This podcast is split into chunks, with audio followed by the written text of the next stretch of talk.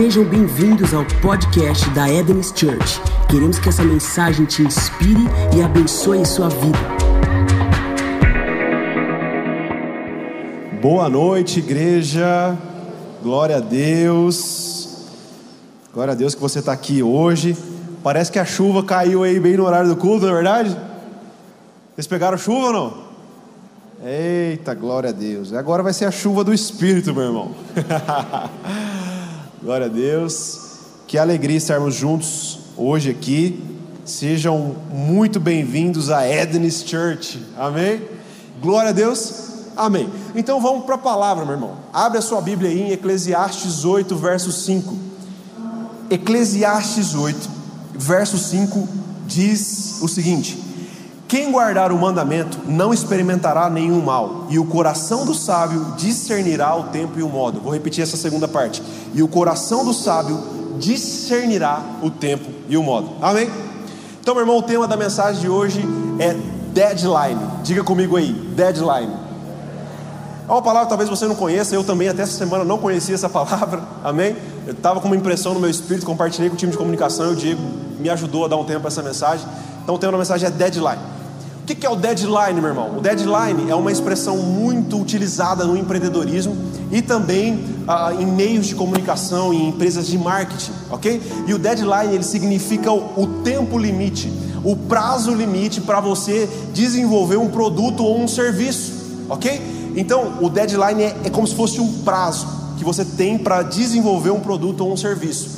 E essa expressão, se você for fatiar ela, line é linha e dead no inglês é morte, né? Ou seja, é a linha de morte. Por quê? Se você passar daquele prazo, todo um projeto pode vir a se perder ou até mesmo deixar de existir, porque o prazo foi perdido, ok? Então, embora seja uma, uma expressão do mundo corporativo, todo mundo tem sabe o que é o deadline no dia a dia. Por exemplo, as donas de casa sabem que quando elas vão para a cozinha cozinhar, existe um tempo, existe um momento onde se elas deixarem passar, a comida ela vai se perder, não é verdade? Se você fazer, quando vai fazer arroz, deixar ele passar demais, vai ficar o quê? Um arroz papo, não é verdade? Ou seja, existe um deadline para o arroz ficar soltinho, não é verdade? Nós é, participamos aqui de um estado, moramos num estado onde a agropecuária é muito forte, então existem muitos plantadores de soja e de grãos. E existe um tempo propício, uma oportunidade propícia para que a colheita desses grãos seja feita. E se esse tempo ele não for respeitado, esse grão ele pode encher de umidade, se perder e apodrecer.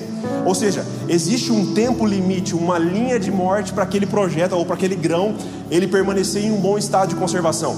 E algo interessante, meu irmão, é que se quando as coisas elas passam desse deadline, dessa linha de morte, nós vemos projetos se perdendo e algumas coisas é, elas perdem o seu sentido. Então, Deus criou você, meu irmão, Ele entregou sonhos e projetos na sua mão, e Ele quer que você viva isso no tempo certo, que você se lance nisso, nessa janela de oportunidades que Deus abriu para você. E existem muitas pessoas que estão atrasadas em relação ao propósito de Deus para a sua vida. Por exemplo, não faria muito sentido eu chegar aqui e falar assim, pessoal, é o seguinte, nós estamos abrindo aqui um curso revolucionário. Nós estamos abrindo aqui um curso que vai mudar a sua vida, um curso de datilografia. Não faria muito sentido. Quantos sabem o que é uma datilografia? Deixa eu ver.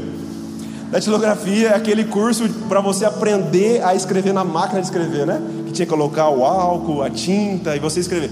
Então não faz muito sentido isso hoje, porque já passou esse tempo, essa estação já passou. Hoje nós estamos num mundo muito tecnológico, ok?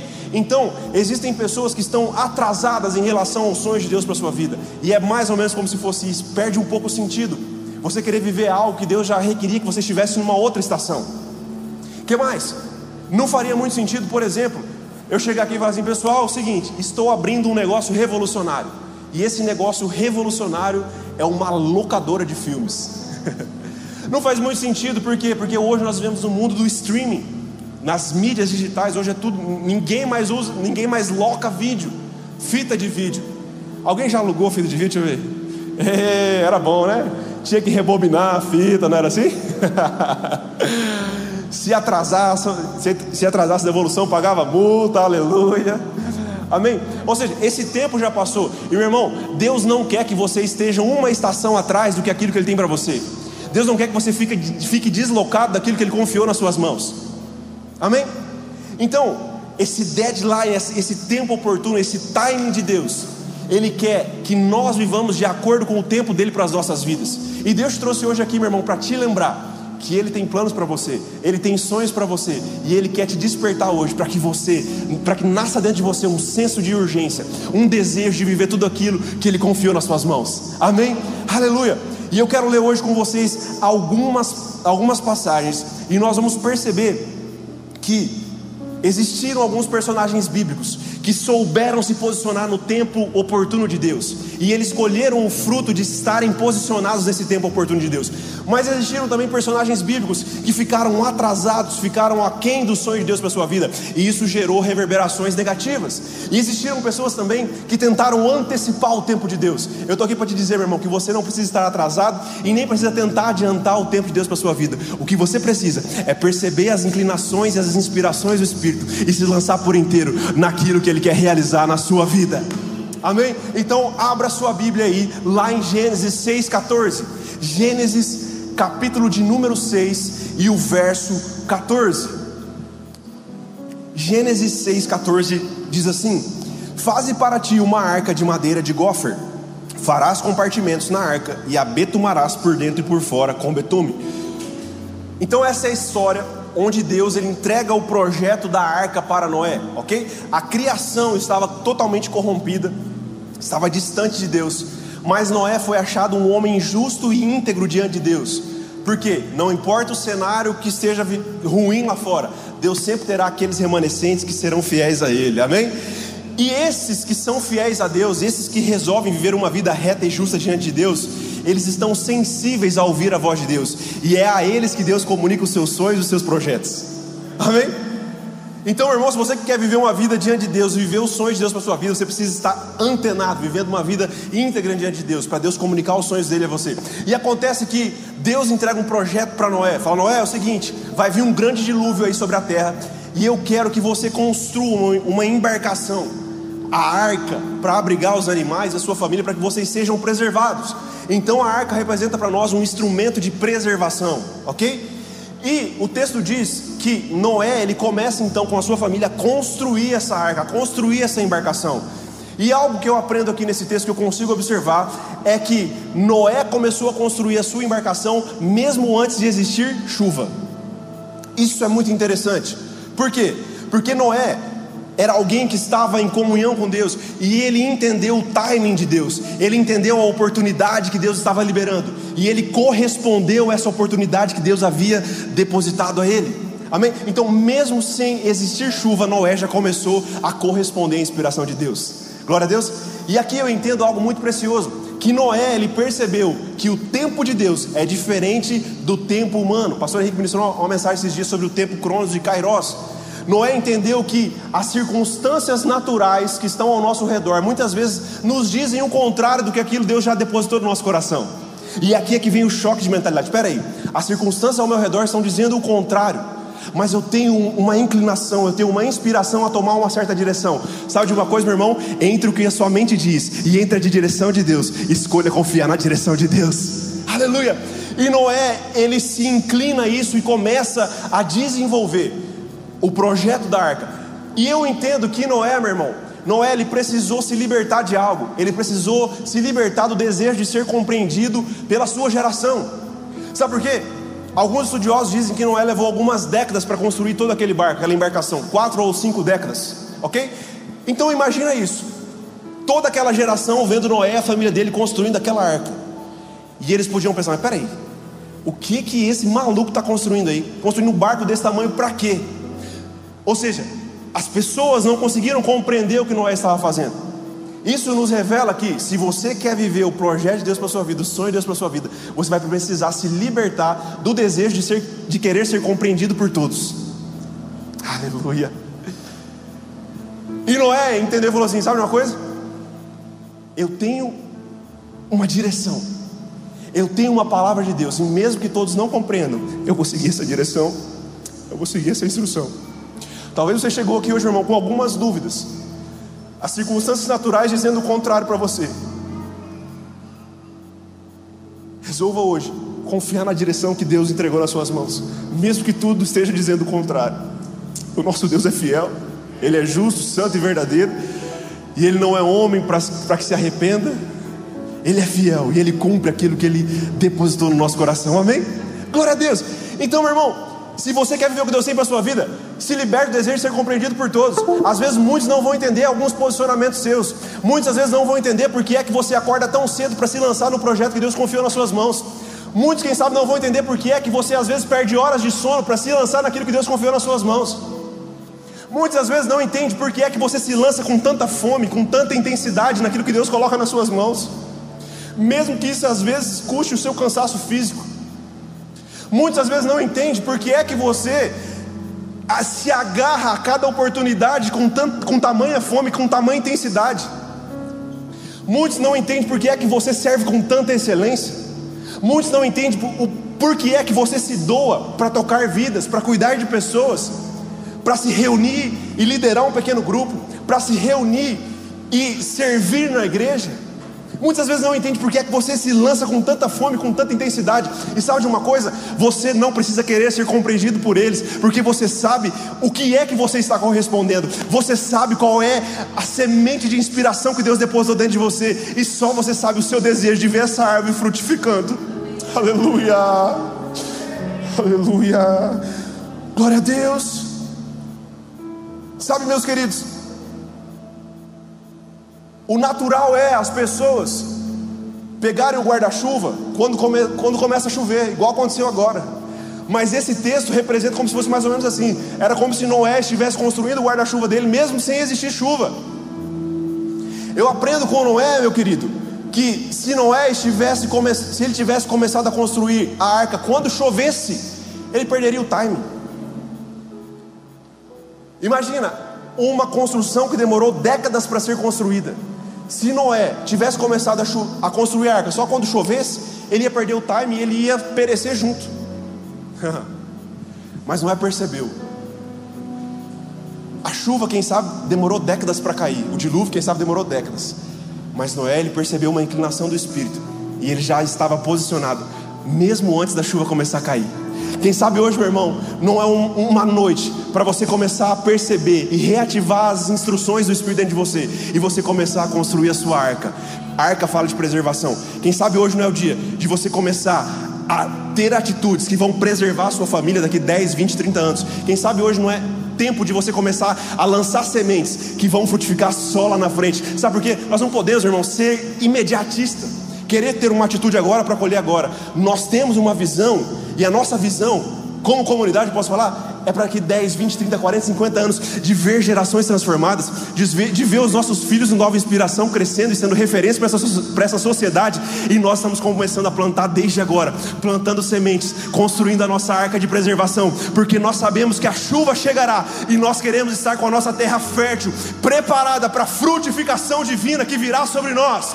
Nós estamos compromissados com a agenda de Deus, e a agenda de Deus nos coloca em movimento a realizar coisas que see hoje ainda não são reais, mas nós já estamos semeando no terreno do Espírito, nós já estamos plantando, nós já estamos construindo a nossa arca, investindo na próxima geração, para quê? Para que quando a chuva chegar, nós estejamos preparados para aquilo que Deus vai enviar, e nós cremos numa chuva de avivamento, nós cremos no vento do Espírito soprando, nós cremos na transformação de tudo aquilo que está envolvido com a nossa sociedade, porque a nossa visão é uma visão apostólica, e nós vamos tocar a sociedade.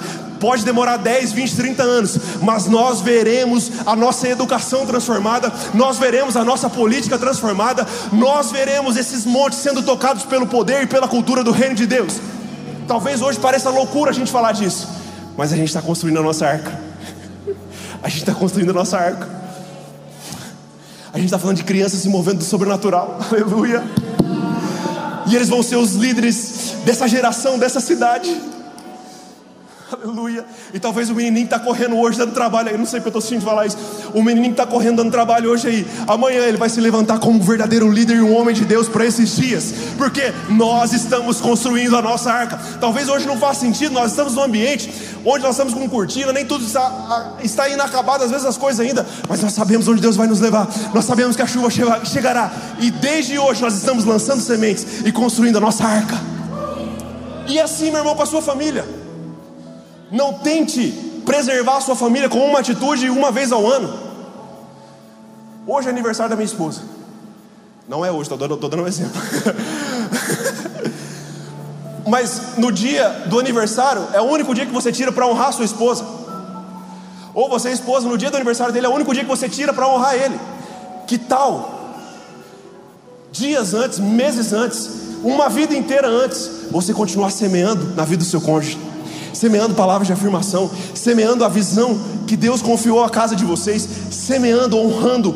Que tal hoje você não esperar o seu filho crescer para entregar simplesmente um, um presente financeiro para ele, mas que tal hoje você começar a instruir, instruir essa criança no caminho do Senhor? Que tal hoje você começar a lançar sementes e viver uma vida toda construindo a arca que vai preservar você, a sua casa e os projetos que Deus confiou a vocês? Aleluia! Aleluia! Nós não podemos, se nós queremos acertar o timing de Deus, nós não podemos ser imediatistas. Nós estamos trabalhando por gerações, não estamos trabalhando apenas para os dias de hoje. Aleluia! Aleluia! Sabe, querido, eu aprendo algo maravilhoso nesse texto. Gênesis 7,10 vai dizer assim: que aconteceu que passados sete dias vieram sobre a terra as águas do dilúvio. Então presta atenção aqui. Não é termina de construir a embarcação e Deus dá ordem para eles entrarem na arca. E aí, quando eles entraram na arca, passou sete dias para começar a chover. Sabe o que eu aprendo aqui? que Noé e a sua família já estavam posicionados, mesmo antes de estar vivendo plenamente o propósito. Aleluia. Eles já estavam dentro da arca, mesmo sem viver plenamente o propósito. Porque o propósito era o quê? Era a preservação da natureza, eles dentro da arca quando a chuva caísse. Mas a chuva não estava caindo, e eles já estavam dentro da arca. Sabe o que eu aprendo aqui? Que mesmo hoje você pode estar posicionado em relação com Deus para a sua vida, mesmo sem você estar vivendo plenamente o propósito que Deus confiou a você. Pastor, eu queimo no meu coração de, ser, de fluir nos dons ministeriais. Eu tenho um chamado pastoral. Que tal hoje, mesmo sem estar, sem estar fluindo no, no ministério pastoral, você começar a cuidar de vidas? Que tal hoje você se disponibilizar para ser uma mão amiga para ajudar pessoas? Pastor, eu tenho um desejo de, de eu, eu, sinto que eu tenho um chamado ministerial apostol, é, é profético. Que tal hoje você começar a se arriscar e lançar as palavras que Deus confiou no seu coração? Pastor, eu tenho o desejo de tocar um monte de educação. Que tal hoje você começar a se preparar e estar posicionado como um verdadeiro guardião de Deus nesse monte? Aleluia! Esteja posicionado, mesmo que não esteja vivendo ainda completamente o propósito. Glória a Deus. Nós fizemos um casamento semana passada. E eu ouvi o testemunho do casal, nós estávamos conhecendo o casal, a história deles. E eu achei fantástico. O noivo que casou, aleluia, ele estava solteiro e ele desejava casar. Olha os solteiros aí. Olha a história para vocês aí. E sabe? Ele falou assim: Deus, eu quero casar. E sabe? Ele colocou uma data, anos antes, ele falou assim: no dia 6 de fevereiro de 2021 eu vou casar. Só que ele colocou a data, ele não tinha nem a noiva ainda, nem namorando ele estava. ele se moveu em fé. E ele se posicionou mesmo, mesmo sem estar vivendo o propósito. E ele começou a se comportar e a buscar em Deus. Sabe o que aconteceu? No dia 6 de fevereiro de 2021, a gente estava lá celebrando o casamento dele. que tal você, moço e moça solteira, já começar a se posicionar como se isso fosse a realidade daqui a algum tempo? Porque se você quer viver um casamento santo, um casamento com um propósito, que tal hoje você começar a ser um homem de Deus, mesmo solteiro, um homem íntegro, um homem correto? Que tal você, moça, hoje começar a se posicionar e não mais entregar o seu coração para qualquer um, não mais sair por aí desesperado, mas você confiar em Deus e saber que no tempo certo, na hora certa, os planos de Deus para sua vida vão acontecer. Não adianta a gente colocar uma data e se comportar como se aquilo não fosse acontecer. Sair atirando para todo lado, aleluia, solteiros. Não faça isso, cara. Meninas, se guardem. Esteja posicionado, mesmo sem estar vivendo o propósito naquele momento. Noé já estava dentro da arca e a chuva não estava caindo. Que tal você come... a arca fala de preservação? Que tal você começar a se preservar agora, mesmo sem antes a chuva do seu casamento começar a cair? Glória a Deus.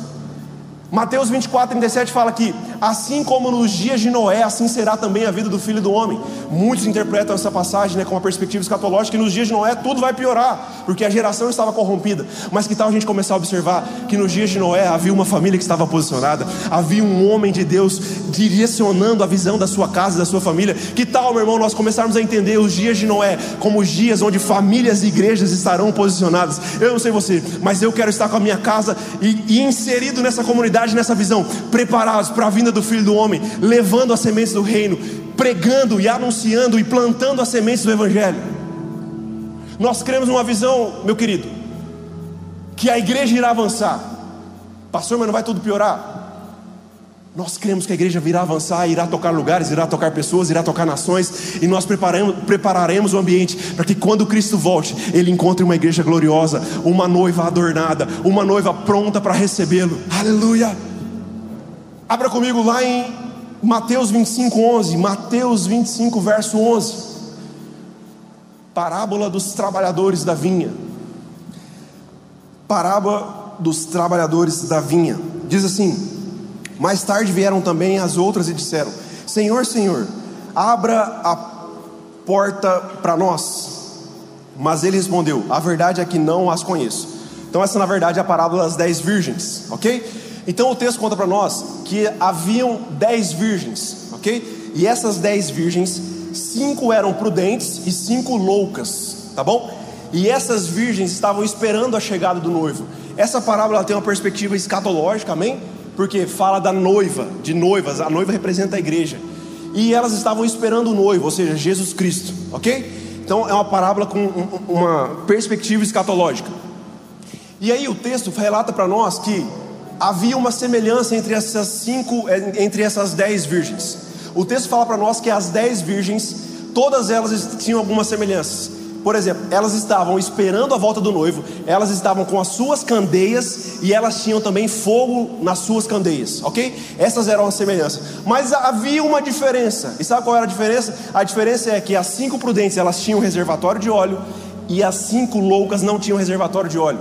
E olha, meu irmão, na perspectiva bíblica, ele fala sobre a unção. E Deus nos unge para. Jesus, quando ele vai ler o rolo do profeta Isaías, ele fala assim: Eis que o Espírito do Senhor me ungiu para. Então a unção ela tem um fim, a unção ela tem um propósito. Então, embora essa parábola ela tenha uma perspectiva escatológica, nós podemos também é, utilizar isso para entender como em relação ao propósito de Deus, porque a unção nos revela algo que nós faremos para, ou seja, ela aponta para um propósito. Amém?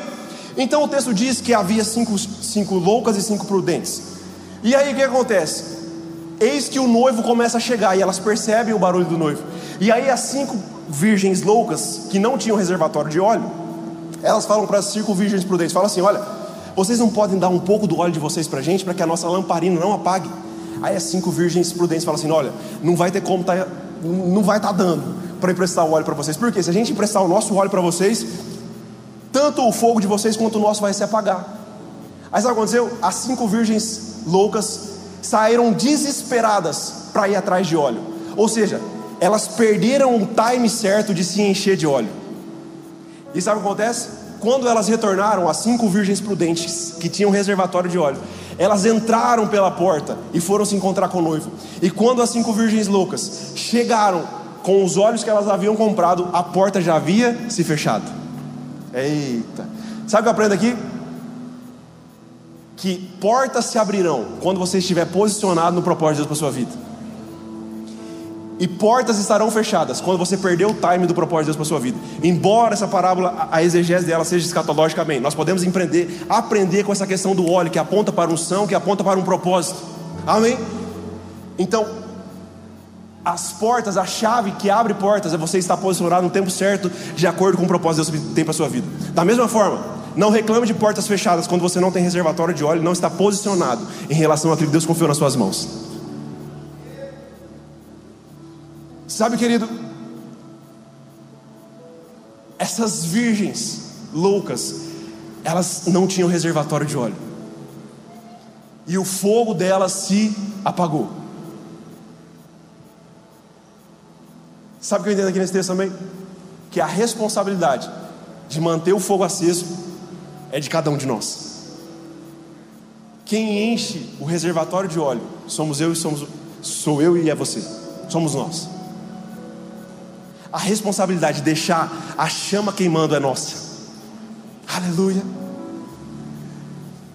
Então, não tente terceirizar para outros, para um líder, para um pastor, seja para lá quem for, a responsabilidade de manter a sua chama queimando, de manter a sua chama acesa, porque essa responsabilidade é somente sua. É você que preserva o óleo, é você que vai atrás de mais óleo, é você que se prepara para que o fogo continue ardendo no seu coração. Ah, pastor, mas não dão, não me dão oportunidade. Espera aí, o, o, que, o que mantém o fogo aceso não é oportunidade, é óleo.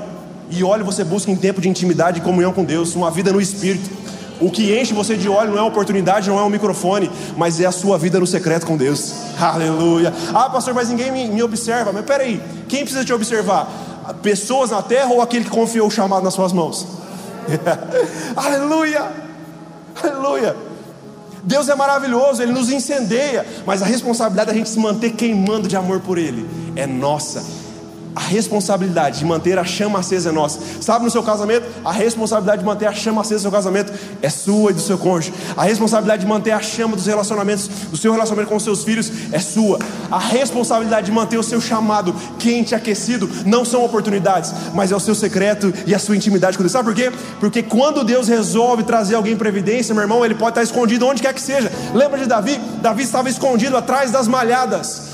Davi foi esquecido pelo seu pai, mas ninguém deixa para trás aquele a quem Deus escolheu e aquele a quem Deus chamou. Então você não se move por oportunidades, você se move por propósito. E no propósito você não liga para a exposição, mas você quer se lançar por inteiro e corresponder à inspiração que Deus confiou a você. Então Davi, mesmo escondido, mesmo esquecido, ele estava lá matando ursos gigantes. E quando chegou o tempo, ursos e leões, e quando chegou o tempo de matar o gigante, ele estava posicionado e preparado. Ou seja, Davi, mesmo lá no, no pasto, ele já estava correspondendo à inspiração divina, ele já estava construindo a arca dele, e quando a chuva chegou, ele estava pronto, ele pegou as fundas dele e derrotou o gigante. Ei, meu querido, mesmo que você não esteja sendo visto, é tempo de você estar construindo a sua arca, é tempo de você estar se enchendo do óleo, para que quando a chuva comece a cair, você esteja posicionado e cumpra integralmente o propósito que Deus confiou a você.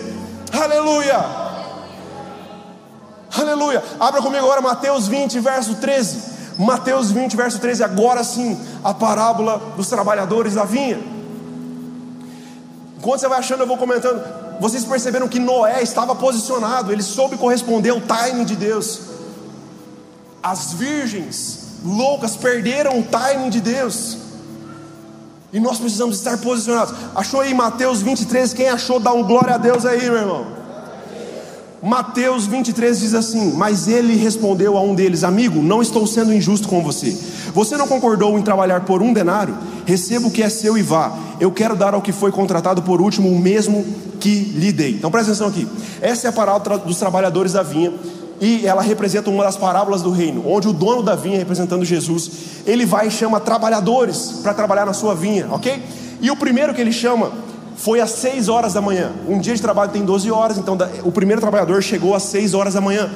E aí ele falou assim para esse trabalhador, ele falou assim: "Olha, eu vou dar para você o referente a um dia inteiro de trabalho. Você vai trabalhar um dia inteiro, então eu vou dar para você um denário que corresponde a um dia de trabalho. Só que às 9 horas da manhã ele vem e chama outro trabalhador e fala assim: "Olha, eu vou pagar para você aquilo que for justo". Quando chega meio-dia, ele chama outro funcionário, outro trabalhador. Quando chega às 15 horas, ele chama outro trabalhador. E também às 5 da tarde ele chama outro trabalhador. Então, em diversos horários, ele começa a chamar pessoas para trabalhar na sua vinha. Amém? E essa parábola tem várias interpretações, é maravilhoso, é um texto muito rico, é fantástico. E aí o que eu quero trazer para vocês hoje é que quando o trabalhador, o dono da vinha, ele vai é, é, remunerar, ele vai pagar os trabalhadores, ele não começa pelo primeiro, ele começa pelo último. E aí para o trabalhador que chegou às 5 da tarde, trabalhou uma hora só até às 6 horas da tarde, ele chega para ele, sabe o que ele faz? Ele paga um denário inteiro o referente a um dia inteiro de trabalho. Mas peraí, ele trabalhou uma hora só e ganhou o correspondente a um dia inteiro de trabalho. Aí eu fico imaginando que o trabalhador que começou às 6 horas da manhã, ele falou: opa, peraí. Se ele pagou um denário um dia inteiro para quem trabalhou só apenas uma hora, eu trabalhei 12 horas, então acho que eu vou ganhar uns 12 denários aí. Sabe o que acontece? Aí o dono da via vem pagando os outros. Para todos eles, ele, ele dá um denário. E aí quando chega no primeiro, o primeiro questiona, peraí, eu comecei a trabalhar primeiro e ganhei, e vou ganhar um denário, e todos os outros ganharam igual a, igual a mim. E Jesus fala assim: Olha, eu não combinei com você te dar um denário. falou: É. Então deixa eu recompensar os outros da forma que eu quiser também. Sabe o que eu aprendo aqui? Que muitas vezes nós perdemos o timing de Deus, nós perdemos as janelas de oportunidade de Deus, porque a gente fica preocupado da forma que Deus tem retribuído aos nossos irmãos. E aquilo que Deus vai fazer, você precisa entender que o que Deus vai fazer na sua vida não interfere a manifestação da graça e da bondade dele na vida dos seus irmãos. Na verdade, nós devemos aprender a celebrar a graça abundante de Deus na vida dos nossos irmãos. Se você quer viver no time de Deus, no tempo certo de Deus, pare de querer ficar comparando a sua vida com, quem, do irmão, com a do irmão que está do seu lado. Mas pastor, mas fulano, está acontecendo isso, isso na vida dele, nessa área tal está acontecendo isso. Glória a Deus. Vamos aprender a celebrar? A Bíblia diz chorar com os que choram e se alegre com os que se alegram. A gente precisa chorar com os que choram é fácil. Agora eu quero ver você aprender a se alegrar com os que se alegram. é você ver alguém prosperando em alguma área e você compartilhar da alegria com ele. Alguém que consegue celebrar as vitórias do seu irmão entendeu que a bondade de Deus não está anulada na vida dele pela, pela prosperidade na vida do seu irmão. Aleluia. Sabe, eu me lembro desse episódio do ladrão da cruz. O ladrão da cruz conversando com Jesus ali no madeiro. Ele se arrepende, Jesus diz para ele: Hoje mesmo estarás comigo no paraíso. Você não vê os discípulos questionando assim: Peraí, Jesus, calma aí, calma aí, calma aí. Quer dizer então que a gente caminhou três anos com você, a gente deixou tudo para trás, renunciou tudo. Agora esse cara viveu uma vida totalmente torta e hoje ele vai para o mesmo céu que a gente. Você não vê os discípulos questionando isso, sabe por quê? Porque os discípulos eles aprenderam que mais importante do que estar no céu é viver aqui na terra uma vida em plenitude, em comunhão com Deus.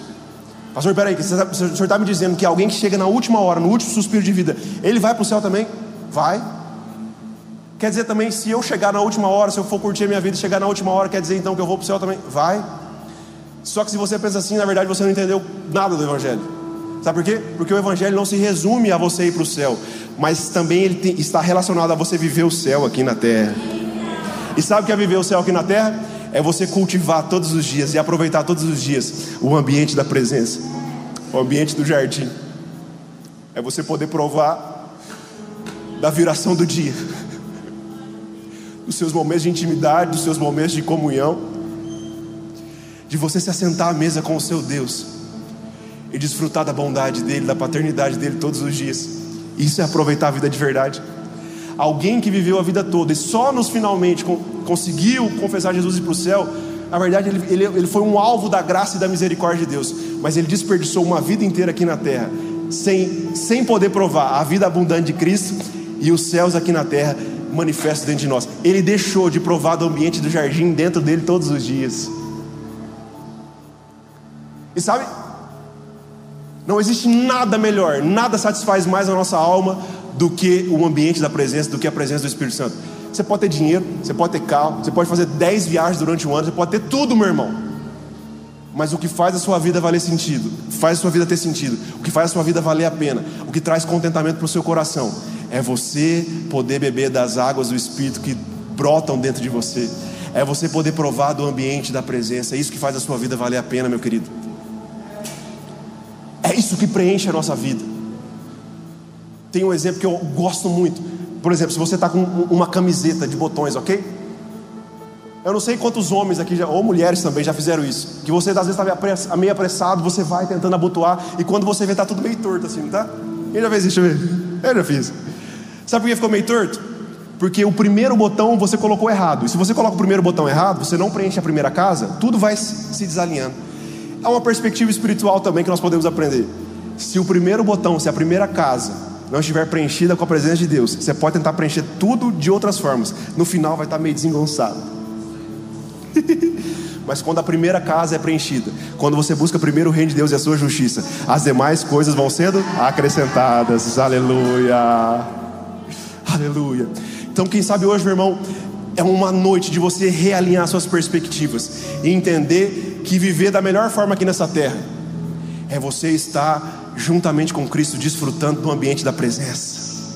Um ambiente onde Ele revela para você quem Ele é, um ambiente onde Ele conta para você quem você é e onde Ele revela os sonhos e propósitos de Deus para você. E isso começa a brotar no seu coração um desejo de você querer viver tudo que Deus tem para sua vida.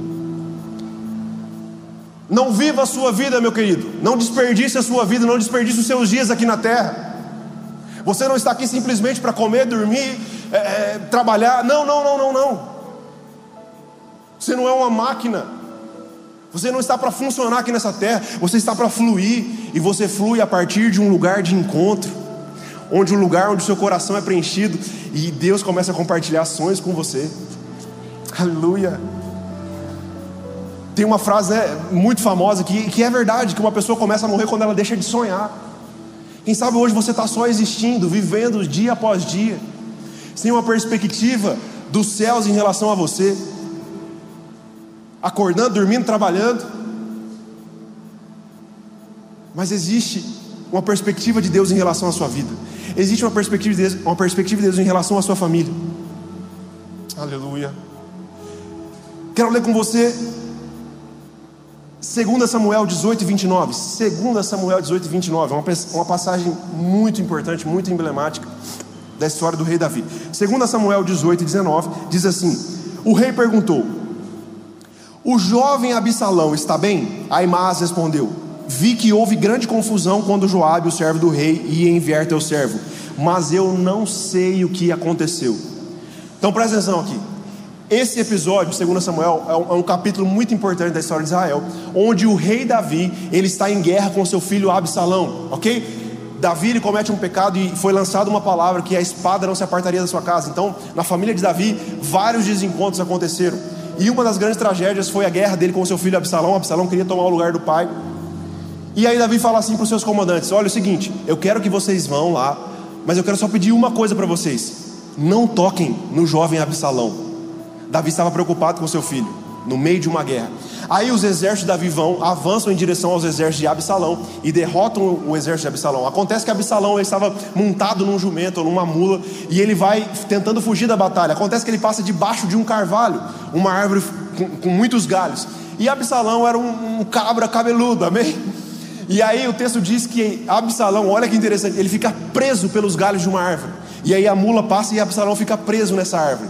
Aí Joabe, havia recebido a instrução de Davi para não matar Absalão, mas Joabe, movido naquele momento de um desejo de vingança, ele vai e mata Absalão, descumpre a ordem do rei, ok? E naquele momento, na, naquela época, haviam pessoas que comunicavam vitórias e derrotas das guerras, eram os mensageiros. E naquele tempo, irmão, eles iam caminhando, andando e correndo, ok? E aí havia um jovem chamado Aimaas, diga comigo, Aimaas. Aimaas, ele era um mensageiro, filho do sacerdote Zadok, ou seja, alguém de uma boa linhagem, ok? E aí Aimaas chega para Joab e fala assim: Joab, eu vou levar a notícia para Davi que, que nós vencemos a guerra. Aí Joab vira para Absalão e fala assim: Absalão, você não vai. Oh, Joab vira para Aimaas e fala assim: Aimaas, você não vai levar a notícia. Não, mas eu quero ir, eu preciso levar essa notícia. Não, não, não, as notícias não são boas, você não vai. Joab, ele sabia do estágio que Aimaas estava e que Aimaas não conseguiria levar a mensagem, não conseguiria entregar a mensagem completamente. Aí Aimaas teme e fala assim: Não, eu vou. Aí o que acontece? Joabe ele manda na frente um mensageiro etíope para levar a mensagem, mas Aimaas teimando, ele tenta cortar caminho e ele corta caminho, ele pega um atalho e ele chega primeiro que o mensageiro etíope. E ele chega na frente de Davi e ele entrega a mensagem. Fala assim: Davi, nós vencemos a guerra. Davi não queria saber quem venceu a guerra. Davi queria saber do filho dele. E Davi pergunta assim: E como está o jovem Absalão? Aí Aimaas, nós lemos o texto que Aimaas não soube responder. Ele falou assim: Olha, eu ouvi um grande burburinho e tal, mas eu não... Aimaas não consegue entregar a mensagem.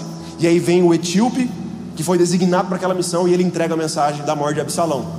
Então Aimaas representa para nós um mensageiro que não soube corresponder à expectativa para a sua função naquele momento. Ele representa, representa para nós um mensageiro sem mensagem que foi enviado, mas não conseguiu entregar aquilo que precisava ser entregado, ser entregue. E sabe por que ele não conseguiu cumprir o propósito dele? Não conseguiu entregar a mensagem? Porque ele descumpriu a orientação de alguém que estava sobre a vida dele. Embora Joabe tenha descumprido a ordem de Davi de não matar Absalão, mas Joabe representava alguém que estava sobre a liderança de Aimaas. E Aimaas teima e vai, chega lá e não consegue cumprir o propósito dele. Então Joab representa alguém que estava como uma autoridade sobre a vida de Aimaas. E aqui eu aprendo um princípio. Toda vez que você tenta desonrar as pessoas que Deus colocou sobre a sua vida, e você tenta caminhar sozinho, lá no final você pode chegar a um lugar onde você não vai conseguir entregar a mensagem que Deus queria que você entregasse. Isso é muito sério. É por isso, irmão, que nós aqui incentivamos. Falamos aqui agora nos recados a respeito de pequenos grupos, porque nós sabemos da importância de você não caminhar sozinho. Porque nós queremos que quando você chegue no seu destino, você cumpra o seu propósito e entregue toda a mensagem que Deus confiou a você. Mas o nosso desejo é que você caminhe, não caminhe sozinho, mas caminhe em unidade com pessoas que vão te auxiliar nesse processo. Então é por isso que nós falamos aqui, pessoal, é o seguinte: nós queremos que você se conecte a um pequeno grupo. Pequeno grupo não é para te manipular, não é para exercer uma autoridade exacerbada sobre a sua vida. Não, não, não. Pequeno grupo é um lugar de conexão, de crescimento, de comissão. É um lugar onde você vai se conectar a pessoas. É um lugar onde você vai conhecer pessoas e pessoas vão te ajudar no seu propósito, no seu caminho. Que tal você parar de ser um pouco parrudo e começar a ouvir as pessoas que Deus coloca sobre a sua vida? Que tal você começar a entender que às vezes as pessoas que Deus colocou sobre a sua vida são vozes de Deus que estão te instruindo e sabem que se você chegar antes do tempo previsto no lugar onde você deveria estar, você não vai cumprir o propósito de Deus para sua vida. Quem sabe a ordem para ficar hoje é o que faça mais sentido para você. Não, mas eu quero ir, eu quero fazer. Quem sabe a ordem para ficar vai proteger você vai preservar você. Aleluia. Por isso nós falamos de pequenos grupos de conexões, lugar de conexão, lugar de cuidado efetivo. Diga-me cuidado efetivo. O que é cuidado efetivo? São pessoas, são líderes de pequeno grupo que vão caminhar contigo, vão saber o seu nome, vão conhecer a sua história, vão perceber as suas ausências, as suas faltas e vão investir tempo em você, vão caminhar contigo. Existe também aqui, em termos de liderança, a palavra mentoria, diga comigo, mentoria. Mentoria tem a ver com lideranças, discipulando, lider... Eh, orientando, mentoreando lideranças, ok? Fala de, de ferramentas, fala de você conhecer a pessoa num nível mais profundo. E também nós trabalhamos aqui na igreja com a palavra discipulado, diga comigo, discipulado. Discipulado, meu irmão, não é uma invenção do homem, discipulado é uma ordenança de Jesus. Ide por todo mundo e fazei discípulos. Jesus não falou isso para não fazer igrejas, ele falou isso para não fazer discípulos. O discipulado é uma ordenança de Jesus. E, e, ele é uma palavra que nós não devemos descartar. Eu sei que talvez, meu irmão, você tenha sido machucado por essa palavra. E você nem queira mais ouvir essa palavra. Mas se Jesus disse, talvez você esteja decepcionado com, com algum sistema, alguma coisa. Mas eu quero que você entenda que essa palavra não é uma ordenança natural, é uma ordenança do próprio Jesus. E se Jesus nos orientou a isso, é porque existe uma forma saudável Existe uma forma debaixo da instrução divina que virá para te preservar, que, que virá para te impulsionar, que virá para potencializar aquilo que Deus confiou nas suas mãos. Aleluia! E discipulado, meu irmão, são vidas conectadas, não é hora marcada, são vidas conectadas. E, e isso é, transcende estrutura eclesiástica, estrutura de liderança. É quando Deus levanta pessoas para caminhar contigo, pessoas que você vai poder abrir o seu coração. Sabe por quê? Porque Deus não quer ver você caminhando sozinho. Nós acabamos de perceber que Aimas decidiu caminhar sozinho. Ele decidiu não ouvir conselhos. Quando ele chegou lá na frente, ele foi envergonhado. Deus não quer ver você envergonhado. Deus não quer ver você frustrado. Ele quer te capacitar. A Bíblia diz como flechas na mão do arqueiro são os filhos da mocidade. Ou seja, fala de um contexto familiar assim. Nós podemos entender isso também como Deus preparando e podando flechas Talvez hoje seja o tempo da aljava, talvez hoje você seja uma flecha que esteja na aljava. E Deus está te preparando, Deus está te guardando, Deus está te escondendo, para que no tempo certo Ele te lance e você cumpra o seu propósito em tempo oportuno. Que é uma orientação, meu irmão. Decida a partir de hoje não caminhar mais sozinho. Aleluia, aleluia. Sabe, querido, nós precisamos aprender a não pegar atalhos. Aimaas pegou atalhos, foi na frente e se frustrou. Vocês lembram de de Agar, Agar e Ismael? Deus faz uma promessa a Abraão e a Sara, que lhes daria um filho, ou seja, eles já estavam em idade avançada e Deus faz uma promessa que eles teriam filhos e que Abraão seria um pai de multidões. Olha que promessa naturalmente mais descabida. Como que dois anciãos iam gerar e, Abraão ia se tornar pai de multidões? A promessa parecia um tanto quanto fora de contexto. Mas é exatamente assim que Deus faz às vezes. Quem sabe as promessas que Deus confiou a você, se você olhar hoje, são coisas totalmente fora de contexto. Coisas que são naturalmente intangíveis, que hoje não estão fazendo sentido. Mas aqui é um, um conselho: não tente fazer isso com a força do seu braço, e não tente acelerar os processos, porque no tempo certo as coisas vão acontecer. Sabe o que aconteceu? Sara fala assim: Abraão, é o seguinte, está passando o tempo, Deus entregou a promessa. Vamos fazer o seguinte: eu vou dar um jeitinho nisso aí. Eu vou dar a minha serva para você, você vai se deitar com ela e você vai ter um filho. Abraão, tá bom, tá ok. Quero te dar uma orientação. Se Deus te fez uma promessa e o tempo está passando e você não está vendo a concretização dessa promessa, não pegue atalhos. Sabe por quê? Depois, quando Ismael nasce, nós vemos diversos problemas surgindo entre Isaac e Ismael, ok? Diversas desordens acontecendo. Por quê? Porque eles decidiram pegar atalhos. Ei, não troque o seu propósito por uma proposta. Lembra de Esaú e Jacó? Esaú era o primogênito. E naquele momento, teve um momento que ele estava com fome e ele negociou a bênção dele, negociou a primogenitura dele com Jacó por um prato de lentilha, ou seja, uma necessidade imediata, ele colocou o propósito dele a perder. Não troque o propósito de Deus pela sua propósito de Deus na sua vida por uma proposta momentânea que vai te saciar momentaneamente. Sabe por quê? Sabe quem nós somos? Nós não somos imediatistas, nós somos aqueles que estamos construindo a arca pensando no longo prazo. Aleluia. E às vezes uma proposta que chega vai te satisfazer momentaneamente, mas pode colocar tudo a perder aquilo que Deus confiou nas suas mãos. Não troque, não pegue atalhos. Jesus, o nosso maior exemplo, Jesus, quando foi tentado no deserto, ali em Mateus capítulo 4, foi levado pelo Espírito ao deserto. Nós vemos que Satanás tentou é, dar atalhos para Jesus, tentou oferecer propostas para Jesus. Quando Jesus, se tu és realmente filho de Deus, transforma essa, essas pedras em pães, você não está com fome, e muitas vezes o diabo faz isso. Às vezes você, você está com uma necessidade legítima, e o diabo tenta você saciar essa necessidade, trocando a sua, o, o seu propósito por uma proposta indecente. Jesus ele utiliza a palavra e fala assim: sabe de uma coisa? Nem só de pão viverá o homem. Sabe o que ele falou assim? A minha vontade momentânea, eu vou subjugar isso para cumprir o desejo do coração de Deus. É, aleluia. Aí o diabo tenta, Jesus, se tu és o filho de Deus, se atira do pináculo do templo, porque não está escrito que ele dará ordem aos seus anjos. Olha que tiradinho Satanás, ele usa a própria palavra. Aí Jesus rebate com a palavra também, está escrito, mas não tentarás ao Senhor teu Deus. Então, quando vierem com argumentos plausíveis a você, saiba corresponder de acordo com a palavra. Sabe uma coisa? Nós precisamos dar, parar de dar desculpas plausíveis. Porque sim, existem desculpas que são plausíveis de você dar. Se você for olhar, elas fazem até algum sentido naturalmente. Mas quem vive de desculpas plausíveis perde de viver propósitos incríveis. Aleluia. E o diabo tenta mais uma vez: Jesus, se você se prostrar e adorar, está vendo todos esses reinos do mundo? Eu darei a você. Jesus fala o quê? Somente ao Senhor teu Deus adorarás. Então hoje, meu querido, é uma noite de você se posicionar na palavra, entender que você não vai negociar sua adoração, você não vai negociar o seu posicionamento, você não vai negociar os seus princípios por propostas temporárias, mas você vai estar posicionado, confiando naquele que é fiel, naquele que é verdadeiro, justo, santo, poderoso, naquele que entrega projetos nas nossas mãos, mesmo antes, meu querido, de você começar a pensar que isso poderia se realizar na sua vida. Jeremias 1,5 diz assim: Eis que te ungi e te separei profeta às nações. Ou seja, Jeremias nem era nascido. E Deus já tinha um projeto para ele, já tinha um propósito para ele, aleluia. Isso significa, meu querido, que você, o seu nascimento na terra não pegou Deus de surpresa, não. Pastor, mas eu vim nessa terra, meus pais nem me planejaram. Não sei porque eu estou falando isso. Mas você não pegou Deus de surpresa, o seu nascimento não pegou Deus de surpresa. Pastor, mas eu cometi esse, esse, esse erro. Amém. Quando Deus chamou, ele sabia já disso.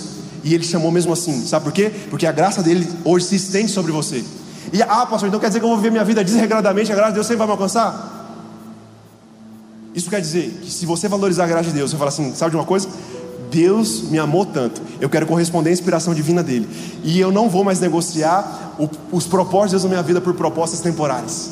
Na verdade, a graça de Deus não te libera a viver uma vida desregrada. Na verdade, ela faz você valorizar a obra de Cristo na cruz e faz você se lançar inteiramente naquilo que Ele tem para você. Aleluia, aleluia, aleluia. Sabe, querido, nós precisamos ter senso de urgência em relação àquilo que Deus confiou a nós.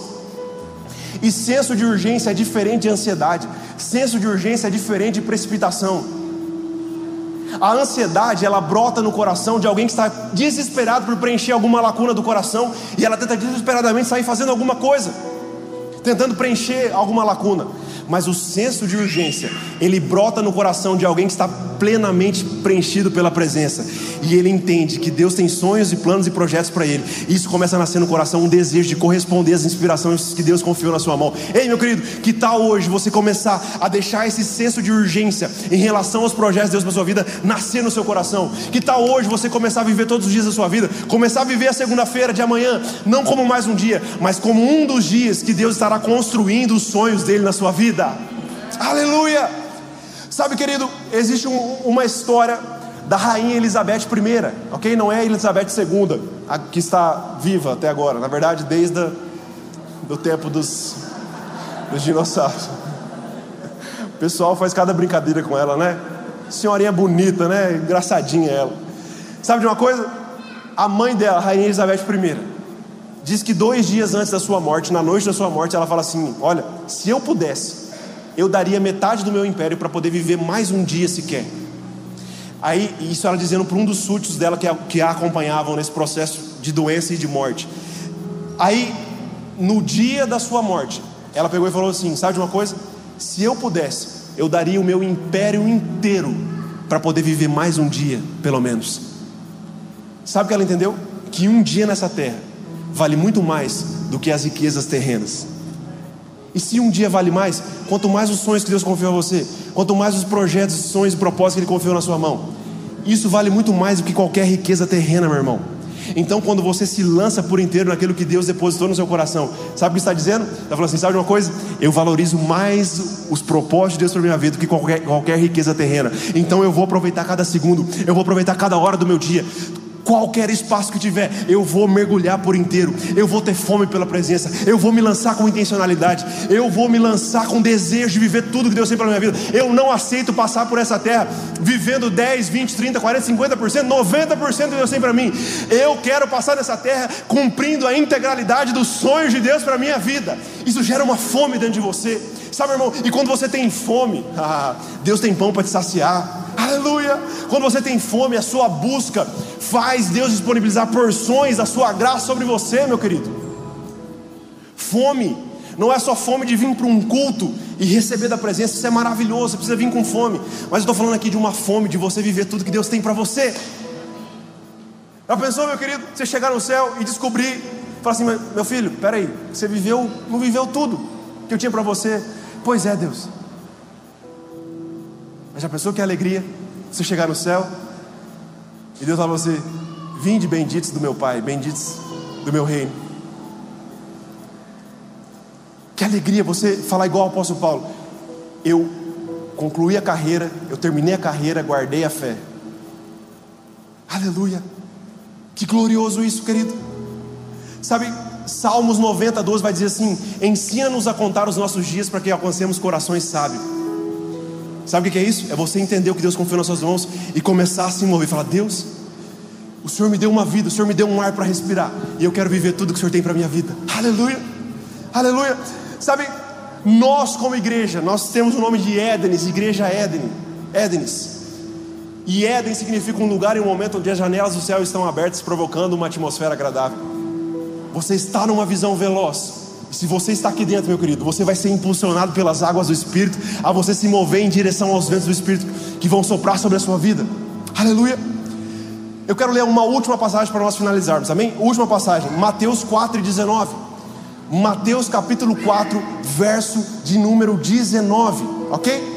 Mateus 4 e 19, se você está tomando nota, anota aí. Diz assim: E disse-lhes: Vinde após mim, e eu vos farei pescadores de homens. Então eles, deixando logo as redes, o seguiram. Amém? Então, essa é uma das passagens que Jesus está escolhendo os seus discípulos. Uma das. E aparentemente, aos nossos olhos, parece um, um, um chamamento normal. Que Jesus vai, chama os seus discípulos, eles deixam as redes e, segue, e começam a seguir Jesus. Mas, analisando o contexto cultural da época, nós vamos perceber que essa passagem ela tem uma profundidade muito grande para as nossas vidas. Por quê? Porque no judaísmo, o processo de escolher um discípulo, ele se iniciava muito cedo. Uma criança com seis anos já começava a ser preparada para ser discipulada por alguém. E acontece que esse processo se iniciava aos seis anos, e quando uma criança chegava aos dez anos, ela já tinha que ter todo o, anti, toda o Pentateuco decorado. Gênesis, Levítico, Número Deuteronômio. A criança tinha que ter decorado isso. E acontece que as crianças que se destacavam, as crianças que eram, eh, vamos dizer assim, eh, tinham um destaque naquele processo, elas continuavam o processo, ok? Mas as crianças que não se destacavam naquele processo, que não conseguiam cumprir todos os requisitos, sabe o que acontecia? Essas crianças aos 10 anos elas voltavam para casa. E elas voltavam para casa para aprender as profissões dos seus pais. Então, muitos viravam pescadores, muitos viravam marceneiros, muitos viravam artesãos, enfim. Então, quando uma criança não era boa o suficiente, ela voltava para casa para aprender a profissão dos pais, ok? Então, esse episódio, Jesus está escolhendo seus discípulos e os discípulos estavam o quê? Pescando, diga comigo, pescando. Se eles estavam pescando, isso representa para nós que aos 10 anos de idade eles haviam sido reprovados no processo de discipulado. Eles não eram bons o suficiente. Isso representa para nós que a linha de morte, o deadline deles já havia passado. Então Jesus chega, um dos mestres, e fala assim: sigam-me. E agora eu quero que você entenda, na cabeça desses discípulos, eles pensam, mas peraí, eu estou sendo chamado para ser discípulo, mas peraí, lá atrás eu fui reprovado, eu fui rejeitado, eu não era bom o suficiente. O meu, a minha chamada ministerial já havia passado a linha de morte. Aleluia. E aí Jesus lança um olhar sobre eles e, e os convida a segui-lo. Isso representa para nós um Deus tão amoroso que, mesmo as perspectivas naturais de, de sonhos e projetos frustrados, ele chega no ambiente e ele lança uma nova perspectiva. E onde havia uma linha de morte, ele oferece vida. Sabe por quê? Porque o que, que é uma linha de morte em relação àquele que é o dono da vida? Aleluia. E ele chama os discípulos e aqueles homens começam a seguir Jesus. Então, quem sabe hoje você chegou aqui, meu irmão, desacreditado. Quem sabe você chegou aqui hoje sem esperança no seu coração. Quem sabe você chegou aqui hoje com algumas linhas de morte já que já se cruzaram na sua vida. Quem sabe já passou o tempo natural de algumas coisas acontecerem na sua vida. Quem sabe alguns sonhos não tem mais lugar no seu coração porque você olha para eles e fala assim: Mas sabe uma coisa? Isso aqui, isso aqui já passou a linha da morte, isso aqui não tem mais como. Mas hoje você está no ambiente do jardim que é um lugar onde um, um lugar em um momento onde as janelas dos céus estão abertas para você e ele lança o olhar dele hoje sobre você e fala: "Filho, naquilo que um dia foi morte, hoje eu quero te oferecer vida. E eu não vou te dar qualquer vida, eu vim para te dar vida e vida em abundância. Aleluia! Quantos podem dar glória a Deus por isso? Aleluia! Jesus é maravilhoso, meu irmão. Para Abraão, o timing o headline dele já havia passado, porque ele estava idoso, não tinha como ter filhos, era uma impossibilidade. Mas Jesus lança sua promessa, mesmo quando a, a linha de morte natural já, já tinha chegado. Ezequiel 37 conta para nós a história do vale de ossos secos, ok? Que é uma representação espiritual da nação de Israel. Havia um vale de ossos secos representando Israel, ou seja, não havia mais esperança para a nação de Israel. Era um vale de ossos secos. E Deus fala assim para Ezequiel: Ezequiel, tá vendo esse vale de ossos secos que já cruzou a linha da morte faz tempo? Tá vendo? Profetiza. Profetiza. Sabe o que aconteceu? Ezequiel começou a profetizar e o vento começou a soprar. E aquilo que era em morte se tornou vida. Ei, meu irmão, quais são as áreas da sua vida que estão mortas hoje?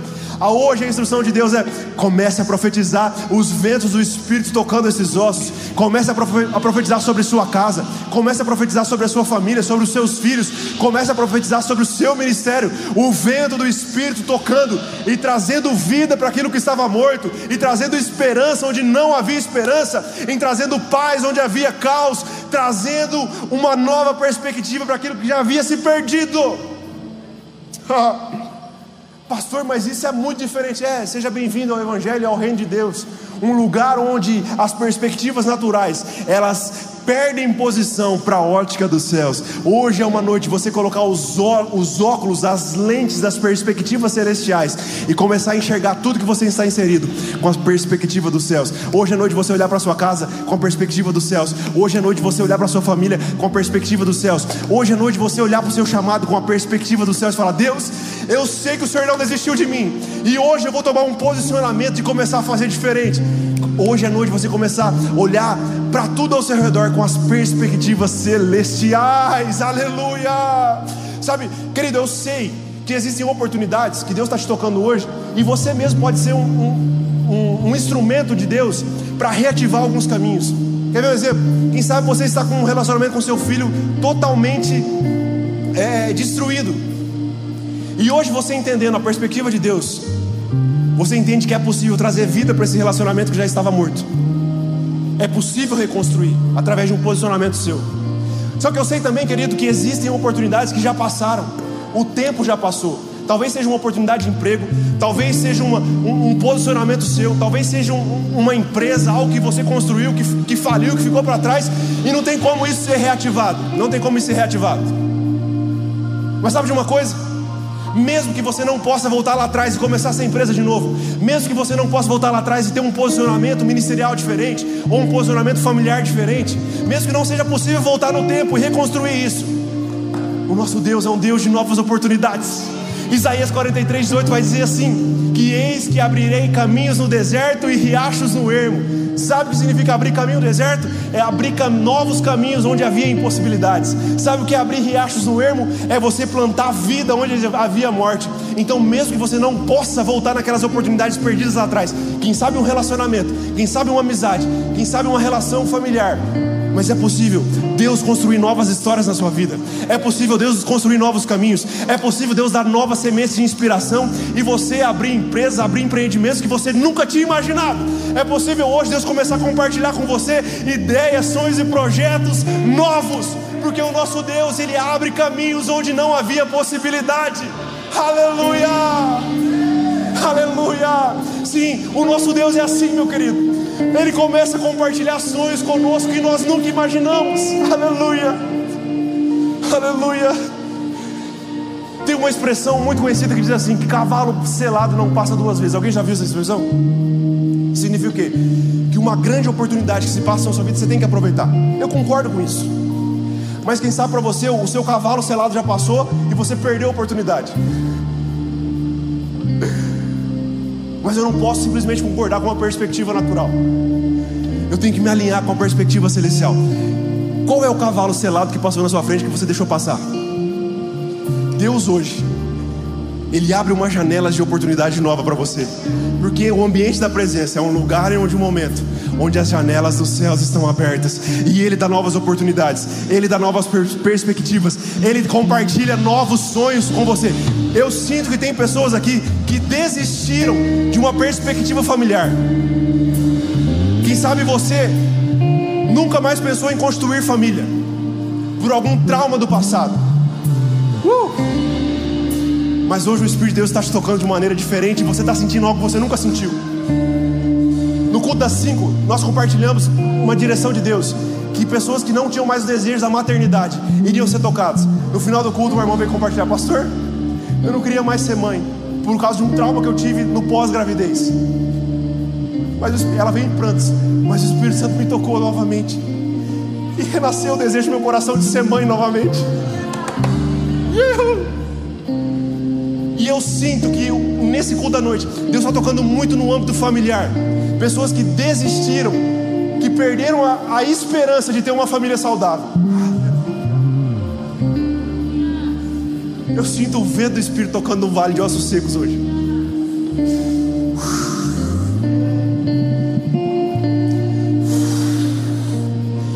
É possível reconstruir uma nova família saudável. É possível uma nova perspectiva. Aleluia. Aleluia. Aleluia. Pastor, mas eu perdi a oportunidade lá atrás. É, perdeu. Por erro seu perdeu. Mas a graça de Deus é sobre você. E Deus hoje oferta uma janela de oportunidades novas sobre você. Aleluia. Qual é a área da sua vida, meu irmão, que estava morta? Qual é o cavalo selado que passou e você não se imagina mais vivendo isso? Eu sinto também hoje muito forte, agora nesse culto da noite, pessoas que tiveram empresas fechadas